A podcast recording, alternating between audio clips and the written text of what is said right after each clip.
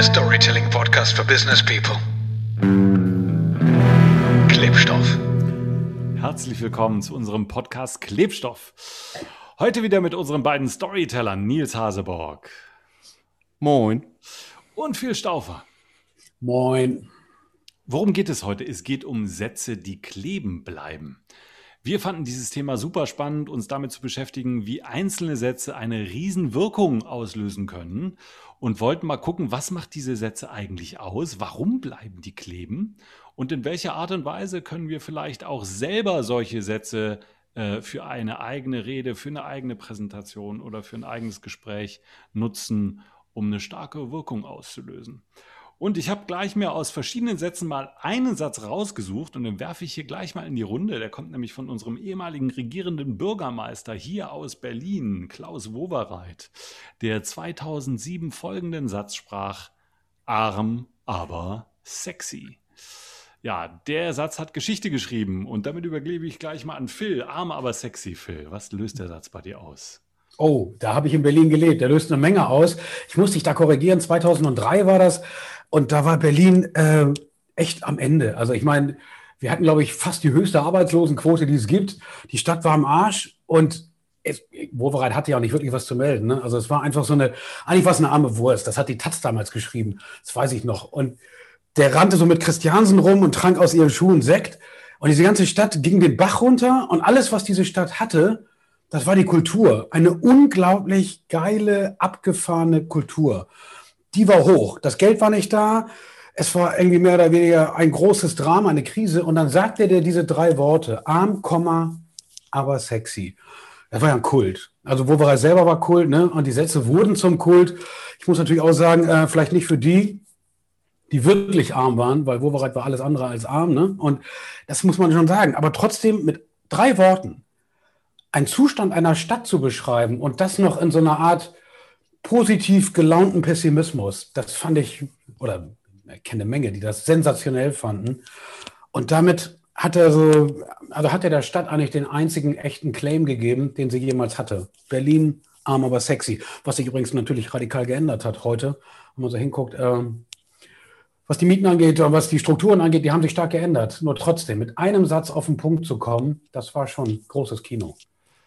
Ja, es ist ja spannend, warum der Satz dann, äh, ich glaube, der wird ja inzwischen jedem Werbeprospekt von Berlin äh, verwendet. Der ist ja ähm, äh, hier ein, ein, als Surrogat sozusagen äh, für Berlin ähm, äh, in die Historie eingegangen. Aber äh, warum ist das eigentlich so, diese zwei Begriffe arm und sexy so einander gegenüberzustellen? Ähm, wie schafft der Satz es, dass er so viel auslöst, Nils?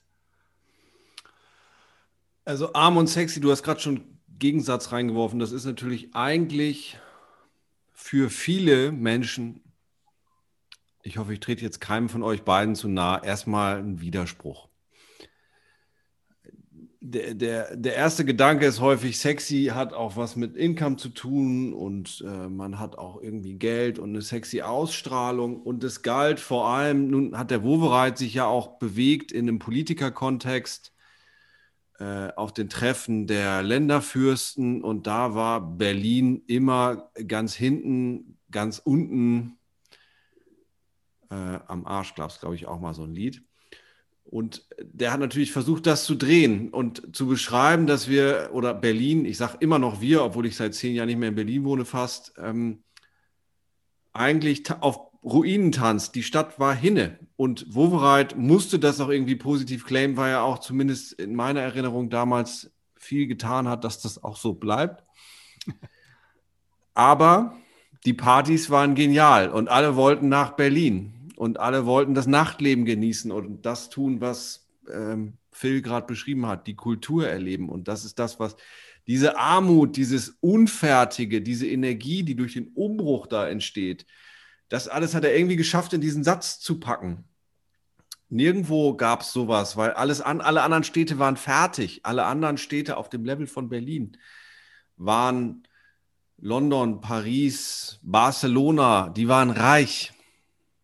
Da war alles fertig, da war alles gemacht, da war alles mit Gold überzogen und alles schick.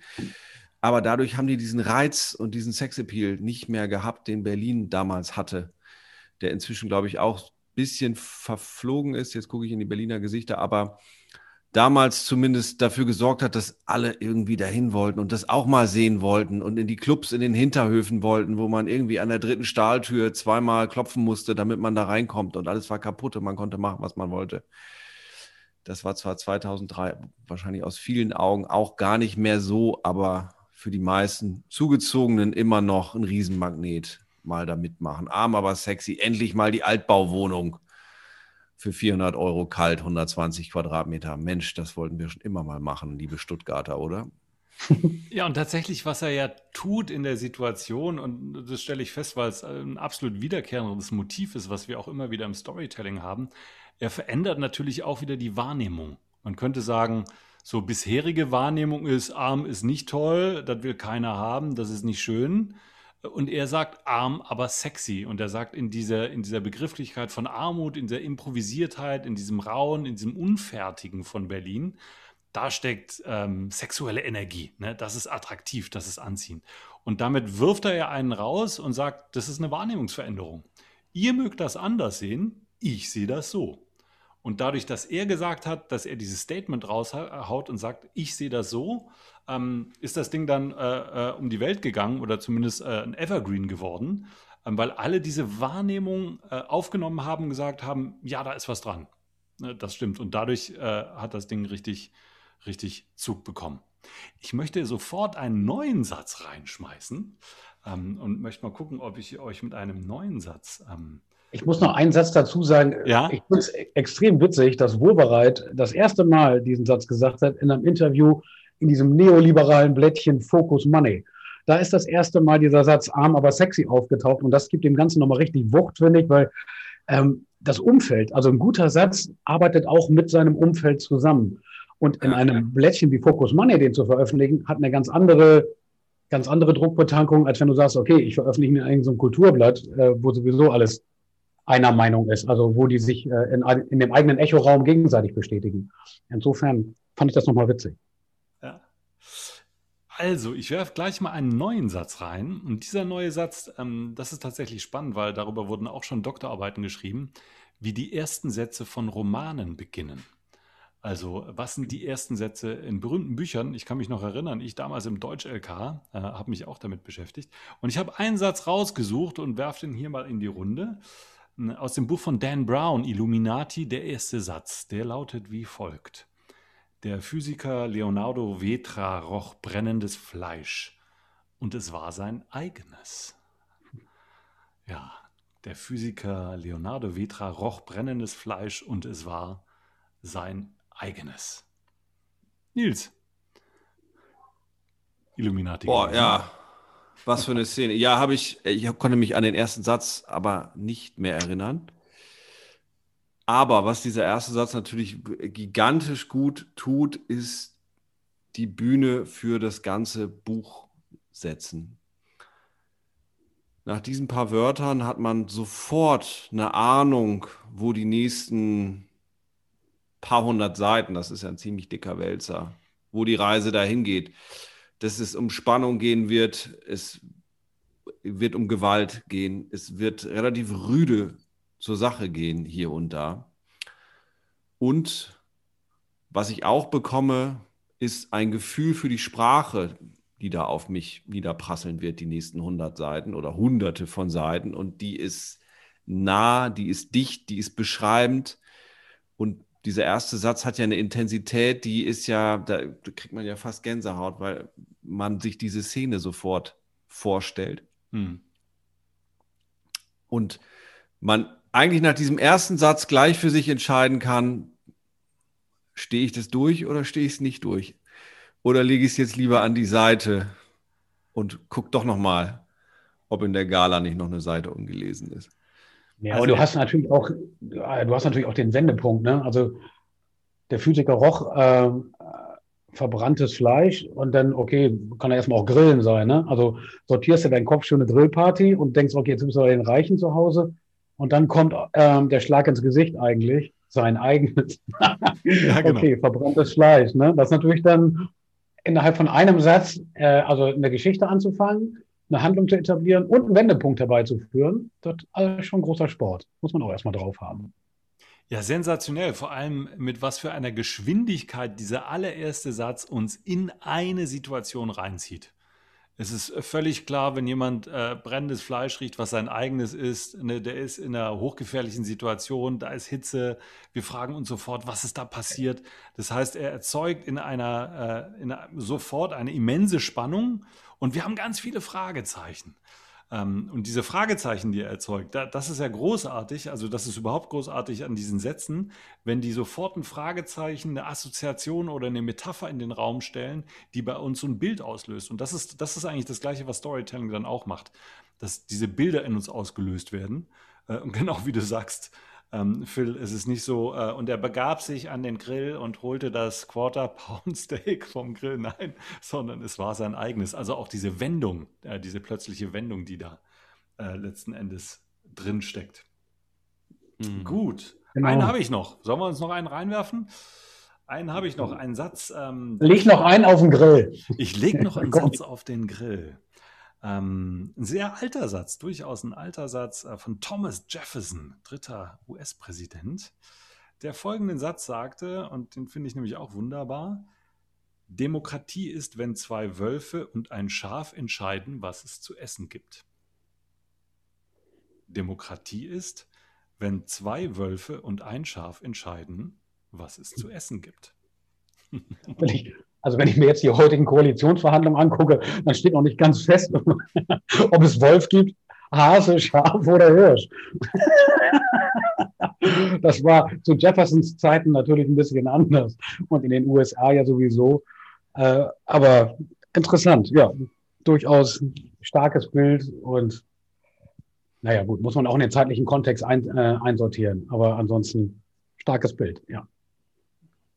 Mhm. Ja, Nils, wie, wie, wie, schafft der Satz es, sofort auch ein Bild wieder aufzubauen und zu erzeugen? Also der schafft ich bin, ich bin ehrlich, der schafft es bei mir gar nicht sofort. Ja?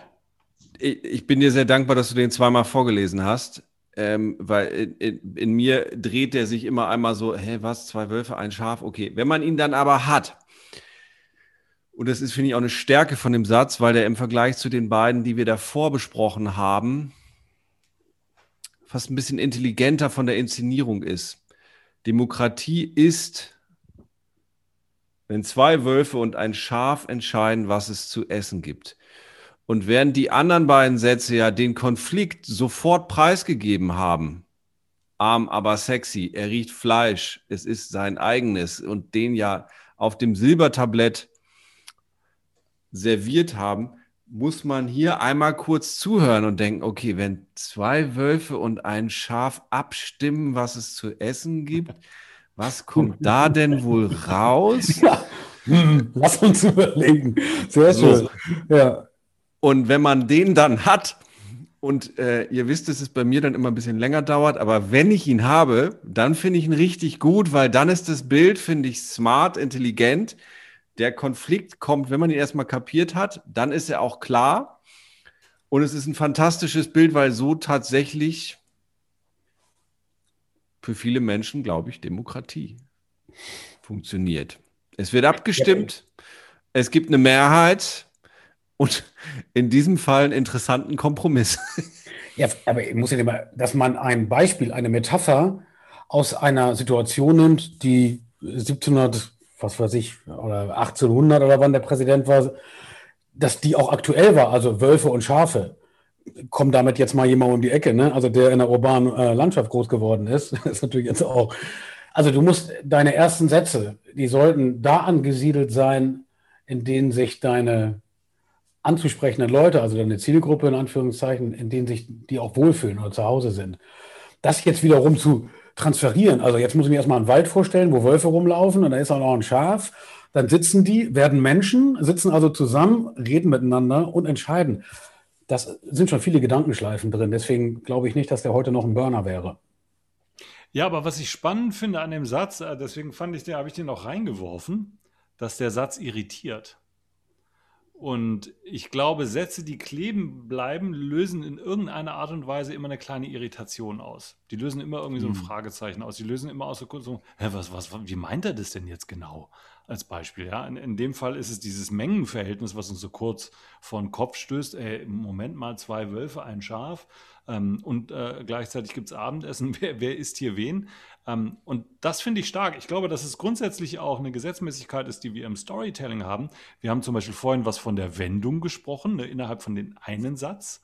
Ne, das mhm. brennende Fleisch, was dann plötzlich das eigene ist, ist ja, ist ja auch eine Wendung, plötzlich eine, löst auch eine Irritation aus. Und ich glaube, das ist stark, wenn, wenn Sätze so gebaut sind oder erstmal einen so auch in eine Situation rein, reinziehen, wo ich mich frage, oh, was ist da jetzt los? Äh, was meint er denn jetzt genau damit? Ja. Ähm, und das ist, glaube ich, eine gute Gesetzmäßigkeit, die bei dem Satz auf jeden Fall zutrifft, oder, Phil? Mhm. Er ist ein bisschen, ist ein bisschen episch lang. Also er ist, also er macht ein kompliziertes Gedankenspiel auf. Ich sage mal einen anderen im Vergleich, auch äh, von einer Politikerin, der äh, direkt ins Herz ging und heute äh, zu irrsinnigen Diskussionen besteht auch nur aus drei Worten. Wir schaffen das. Also darüber, also äh, ich habe fast keinen anderen Satz häufiger gelesen in den letzten fünf Jahren, der zu mehr kontroversen äh, Diskussionen geführt hat als diese drei Worte von Angela Merkel. Und es geht darum zu sagen, so eine Situation zu beschreiben und sie griffig zu machen, so dass du sie weitererzählen kannst. Deswegen eignet sich dieser Spruch von Jefferson irgendwie nicht unbedingt, weil den haust du nicht so raus. Also das ist irgendwie kein, der ist zu lang, zu kompliziert und hat zu viele Gedankenschleifen, weil man, glaube ich, damals aber auch in einer blumigeren Sprache gesprochen hat als heute. Also muss man auch im Kontext sehen. Hm. hm. Aber das ist spannend, finde ich, dass du wir schaffen das nochmal sagst, weil die anderen beiden die, die wir hatten, die haben es ja irgendwie geschafft, mit der, mit der Zuhörerschaft und der Zielgruppe zu resonieren. Und ähm, wir schaffen das im Vergleich zu Wir sind Papst zum Beispiel, wo alle in die Hände geklatscht haben, der es offensichtlich irgendwie geschafft hat, ein Lebensgefühl zu beschreiben, eine, eine, eine, eine Geisteshaltung, ein Gefühl der, der Menge zu artikulieren, alle haben sich plötzlich irgendwie verstanden gefühlt. Und bei Wir schaffen das rein technisch ja ähnlich. Hätte auch klappen können, wenn es geklappt, wenn es resoniert hätte. Hat aber in der Form, wie gewünscht war, nicht. Ja, ist auch nicht so simpel wie Papst werden, ne? Muss man auch mal sagen. Ist jetzt eine relativ einfache Angelegenheit, ne? Oberhaupt einer Kirche zu werden oder zu sagen, ein ganzes Land auf Vordermann zu bringen. Aber äh, ja, ist eine Differenz. Stimmt, ja. Wieso bist denn du eigentlich nicht Papst, Phil? Ja. ja, stimmt. Ja, frage mich auch. Wieso bin ich eigentlich Papst? Ja. Wenn wir daraus jetzt noch so eine kleine Gesetzmäßigkeit ableiten können, äh, wenn wir sagen, ähm, warum sind das denn tatsächlich jetzt Sätze äh, geworden, die kleben geblieben sind? Ähm, was würdet ihr denn sagen, welche Gesetzmäßigkeiten stehen denn da dahinter? Einfach, klar, direkt. Aber irgendwie auch poetisch, weil arm aber sexy ist auch Poesie. Mhm. Gegensätze, Konflikt. Arm, aber sexy. Er riecht Fleisch, es ist sein eigenes, ist immer eine Drehung, ein Konflikt. Irgendein Widerspruch, der da in wenige Wörter ähm, zusammengepackt Und zutiefst menschlich. Ja, und sinnlich. Sinnlich erfahrbar. Sofort situativ, sofort sinnlich erfahrbar. Ich habe oh. sofort ein Bild, was ich dazu habe, was ich dazu bauen kann, mhm. oder ein Gefühl. Sinnlich erfahrbar und ein Gefühl. Klingt wie Shampoo. Cool, genau. In diesem Sinne, setze die. Stell dir vor, Andreas, einen habe ich noch. Zwei Wölfe, zwei Wölfe und ein Schaf treffen sich und entscheiden, welches Shampoo sie nehmen. In diesem Sinne, ob Shampoo, Abendessen oder Essen, wir schaffen das auf jeden Fall. Ähm, Vielen Dank. Ähm, das war der Klebstoff-Podcast. Äh, wir hören und sehen uns wieder äh, in zwei Wochen. Bis dahin, macht es gut. Macht es gut. Tschüss. Ciao.